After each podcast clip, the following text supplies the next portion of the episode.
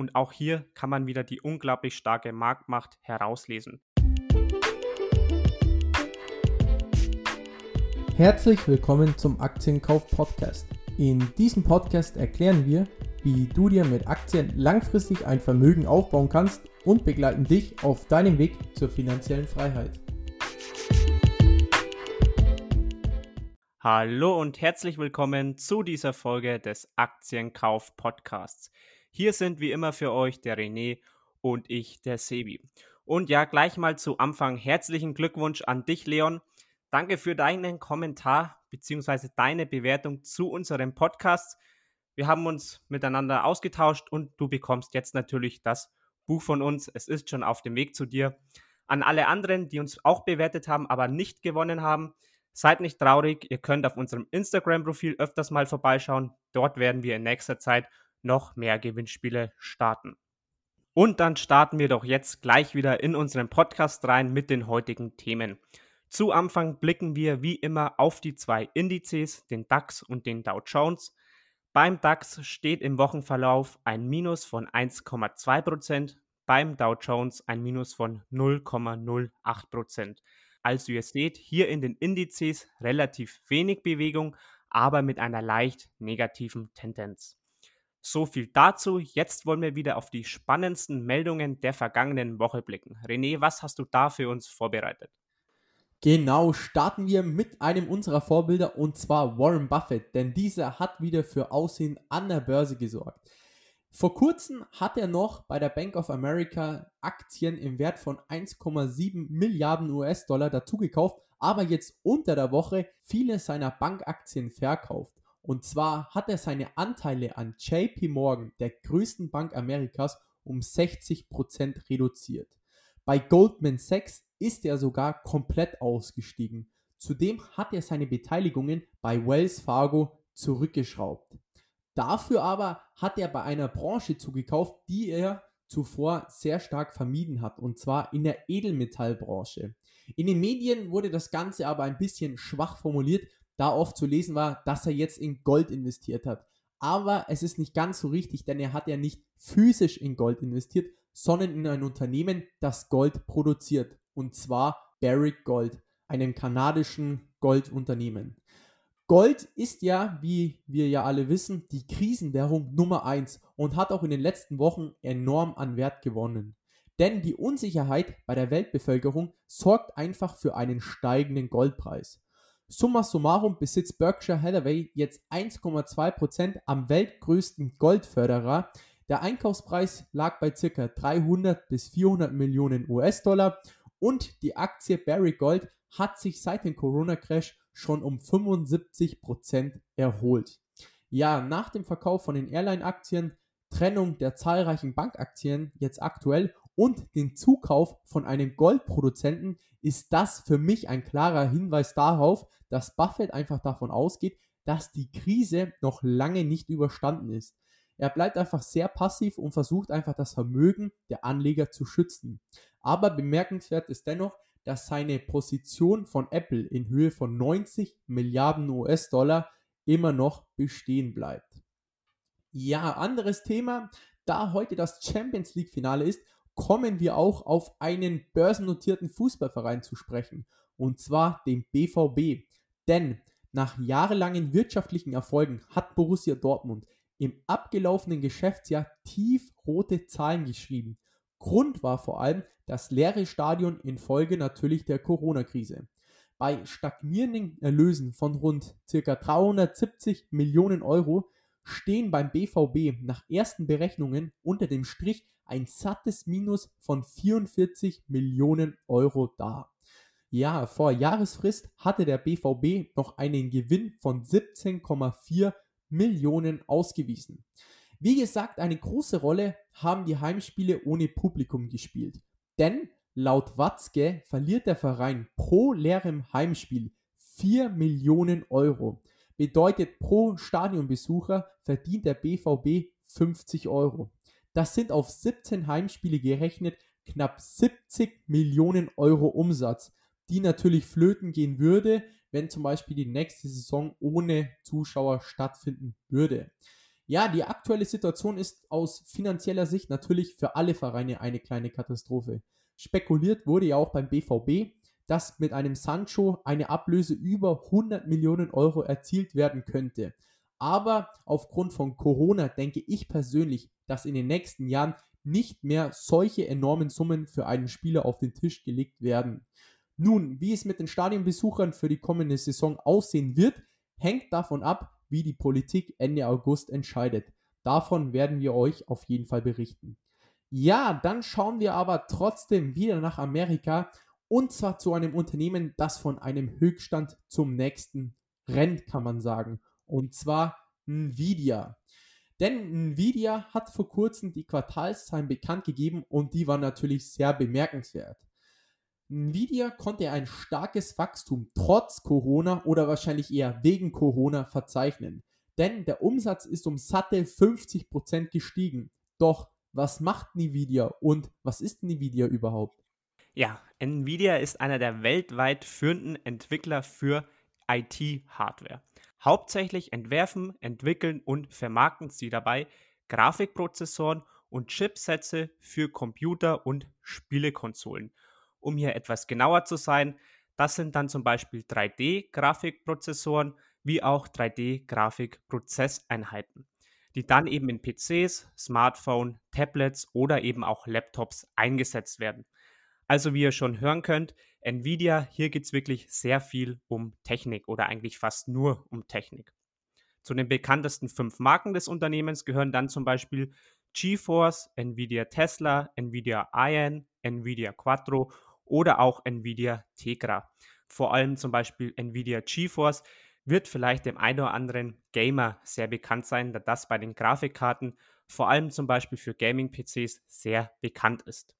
Dann wollen wir mal auf den Umsatz schauen, wo das Unternehmen seine Umsätze generiert. Zur Umsatzverteilung nach Produktfamilien.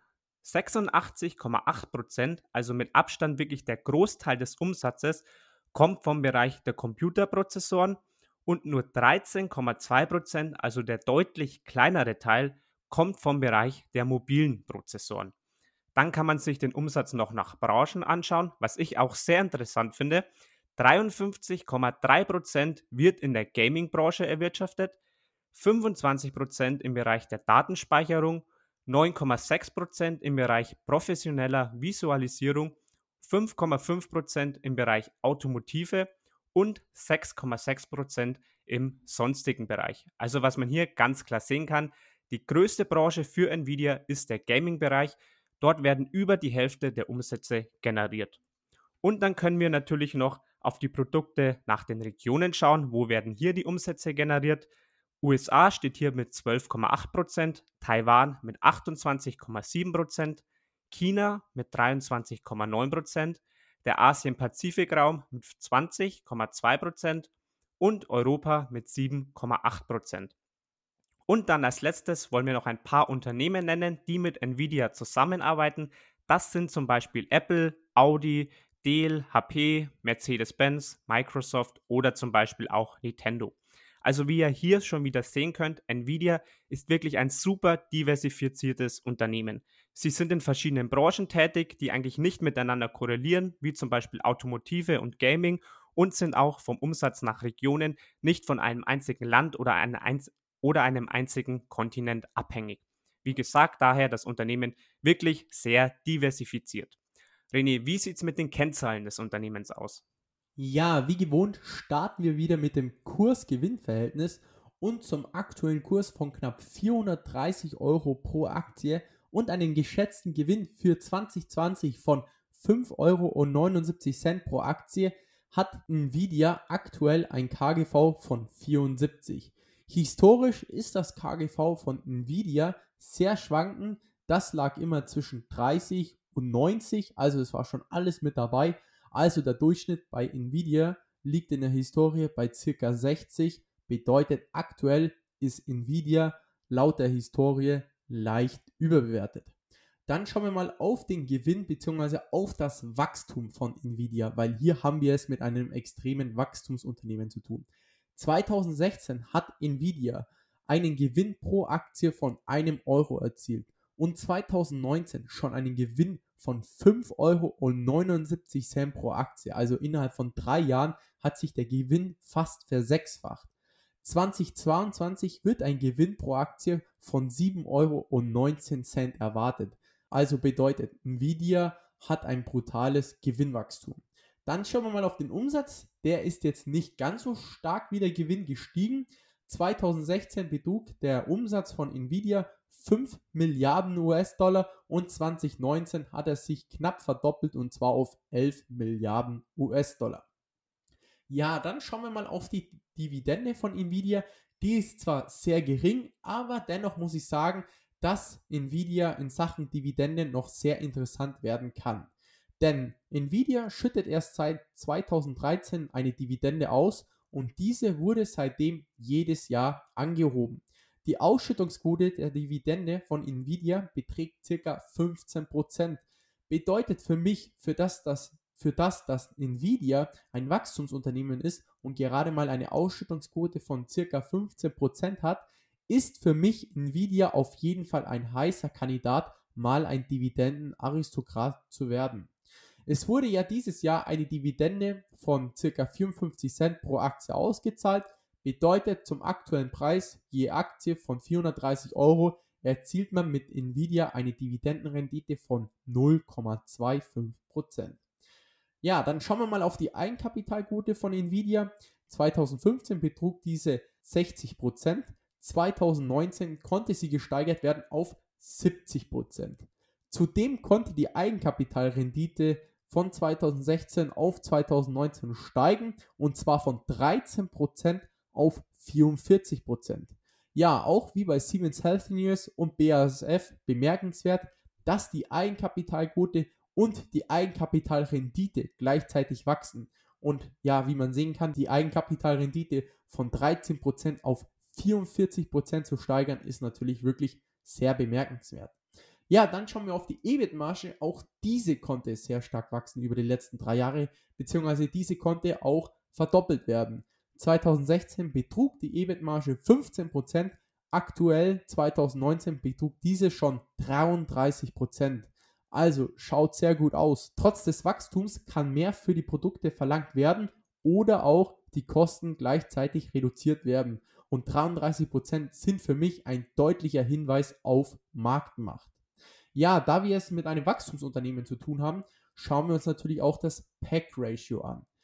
Aktuell beträgt das KGV von Nvidia 74 und für 2021 wird ein Gewinnwachstum von 45% erwartet. Bedeutet, Nvidia erzielt ein PAC-Ratio von über 2. Bedeutet, die Aktie ist laut dem PAC-Ratio überbewertet. Ja, zu guter Letzt schauen wir noch auf den Piotrowski S-Score. Dort erzielt Nvidia einen Score von 6 von 9 Punkten. Bedeutet, die finanzielle Verfassung von Nvidia ist auf jeden Fall sehr gut. Ja, Sevi, das waren jetzt mal die fundamentalen Kennzahlen. Wie wertest du die Kennzahlen und kann dich die Dividendenrendite von 0,25% überzeugen? Ja, Wahnsinn. Also wirklich Wahnsinn. Ich weiß gar nicht, welches anderes Wort es besser beschreiben würde. Die Kennzahlen sind einfach wirklich bombastisch. Also Nvidia konnte sich ja auch über die letzten Jahre überall verbessern und dann bei solchen Zahlen, also das Gewinnwachstum ist wirklich beeindruckend, die Eigenkapitalquote, die Eigenkapitalrendite, alles wirklich bombastisch, was Nvidia da vorweisen kann. Klar, du hast es angesprochen, die Dividende ist natürlich jetzt nicht allzu hoch, aber bei einer Ausschüttungsquote von 15% und bei diesen Steigerungen, die man auch in Zukunft erwarten kann, wie du schon gesagt hast, kann man wirklich stark davon ausgehen, dass Nvidia irgendwann mal ein Dividendenaristokrat wird und könnte man sich natürlich auch sehr gut als Dividendenwachstumswert ins Depot holen. Also wirklich beeindruckend. Einziger Negativpunkt natürlich, dass die Aktie etwas teuer bewertet ist. Wollen wir jetzt mal in die Zukunft schauen. Ich habe hier beispielhaft mal ein paar Punkte rausgesucht, die ich bei Nvidia ansprechen möchte. Punkt Nummer eins ist einfach die wirklich extrem starke Marktstellung, die das Unternehmen hat. Beispielhaft kann man sich mal den Markt für Grafikkarten anschauen. Dieser Markt ist nämlich ein, ja, wenn man will, eigentlich nur ein Duopol. Dieser Markt besteht nämlich aus den zwei Unternehmen Nvidia und AMD.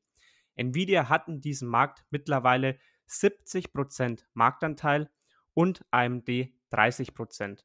Also dieser Markt wird eigentlich nur unter diesen zwei Unternehmen aufgeteilt. Was für mich hier sehr positiv ist, ist einfach, dass ich auch in Zukunft glaube, dass einfach keine neuen Konkurrenten mehr in den Markt eintreten, beziehungsweise diese Konkurrenten eigentlich fast komplett irrelevant sind. Daher glaube ich, dass auch Nvidia einfach in Zukunft diese Marktstellung behalten kann, da es sich für neue Unternehmen eigentlich fast nicht lohnt, hier zu versuchen, diese Riesenunternehmen anzugreifen. Daher ganz klarer Pluspunkt, was die Marktstellung auch in Zukunft für Nvidia angeht. Dann der Punkt Nummer zwei ist die Gaming-Branche. Ich habe es vorher bei der Umsatzverteilung schon kurz angesprochen über die Hälfte des Umsatzes wird im Gaming-Bereich erwirtschaftet.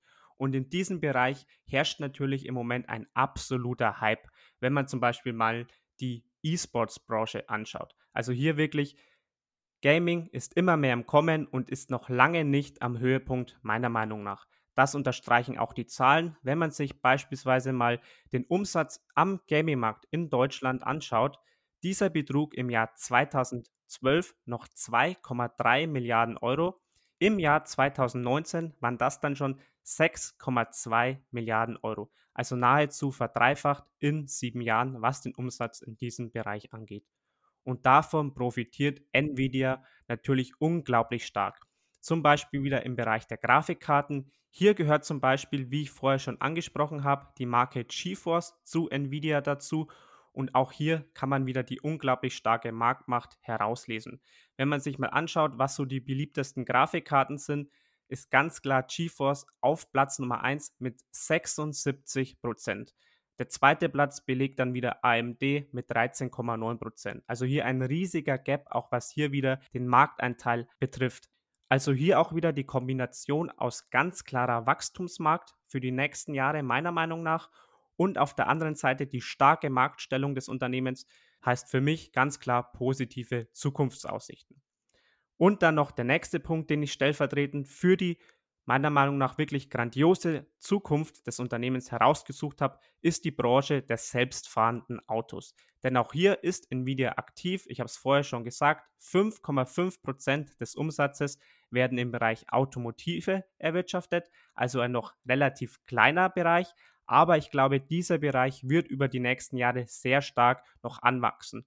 Denn der Bereich der selbstfahrenden Autos ist gerade erst am Anfang und wird sich die nächsten Jahre noch stark entwickeln.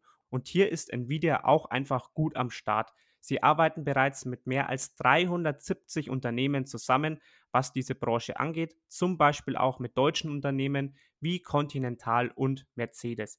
Und ich glaube eben auch, dass hier in Zukunft noch ordentliche Renditen erwirtschaftet werden was auch einfach wieder darauf hindeutet, dass auch hier das Wachstum des Unternehmens noch lange nicht am Ende ist. Also zusammenfassend kann man einfach sagen, dass zum einen Nvidia eine extrem starke Marktstellung hat und dass Nvidia auch in wirklich zukunftsträchtigen Branchen aktiv ist. Daher glaube ich, dass Umsätze, Gewinne und auch der Aktienkurs noch lange nicht am Ende ist. Also ich sehe daher die Zukunft wirklich sehr positiv für das Unternehmen. Ja, René, Konnte ich dich mit diesen Zukunftsaussichten überzeugen? Würdest du jetzt bei Nvidia zuschlagen oder ist dir die Aktie doch etwas zu teuer? Also in Sachen Zukunftsaussichten konntest du mich auf jeden Fall überzeugen, aber ob Nvidia jetzt aktuell ein Kauf ist, muss ich ehrlich sagen, eher nein für mich. Denn wie wir schon gesehen haben an den fundamentalen Kennzahlen, ist Nvidia wirklich top aufgestellt. Aber leider wissen das schon sehr viele Börsenteilnehmer, weswegen auch Nvidia aktuell vom Aktienkurs her ähm, ja, höher bewertet ist als einfach in der Historie. Man sieht es einmal am KGV, dass Nvidia aktuell höher bewertet ist und genauso auch am PEC-Ratio, dass Nvidia aktuell ein PEC-Ratio von über 2 hat. Ja, es stimmt auf jeden Fall, dass Nvidia in absolut zukunftsträchtigen ja, Geschäftsfeldern aktiv ist und dass auch Nvidia in Sachen Umsatz und Gewinn in den nächsten Jahren weiter steigen wird. Aber aktuell ist meiner Meinung nach der Aktienkurs der Wirklichkeit ein bisschen weggelaufen, weshalb ich, wenn dann sagen würde, Nvidia ab in den Sparplan, aber für einen Einzelkauf ist mir Nvidia aktuell zu teuer. Vielleicht bei Rücksetzern von 10, 20, 30 Prozent werde ich es mir überlegen, in Nvidia ja per Einzelinvestment einzusteigen, aber aktuell muss ich leider sagen, dass mir der Aktienkurs von Nvidia einfach zu teuer ist. Ja, Sebi, wie sieht das Ganze bei dir aus? Ich bin da 100% bei dir. Das Unternehmen kommt definitiv auf meine Watchlist und ich werde es auf jeden Fall definitiv weiter beobachten und bei Rücksetzern zuschlagen. Aber wie du schon gemeint hast, die Aktie rennt wirklich von einem All-Time-High zum nächsten und die Börsenteilnehmer erwarten diese starken Renditen einfach auch schon. Allein in diesem Jahr hat sich die Aktie seit Beginn des Jahres verdoppelt. In den letzten fünf Jahren plus 2000 Prozent. Also wer dabei war von Anfang an, den kann man nur beglückwünschen. Aber für mich derzeit einfach auch etwas zu teuer bewertet. In diesem Sinne, Leute, das alles ist natürlich nur unsere persönliche Meinung. Es ist keine Anlageberatung und keine Kaufs- oder Verkaufsempfehlung. Also macht's gut, Leute. Falls wer das Champions League-Finale heute Abend anschaut, viel Spaß damit und wir hören uns dann wieder nächste Woche. Haut rein. Falls dir die Folge gefallen hat, lass doch gerne eine 5-Sterne-Bewertung auf iTunes da oder teile die Folge mit deinen Freunden. In diesem Sinne, habt einen guten Start in die Woche und wir hören uns nächsten Sonntag wieder.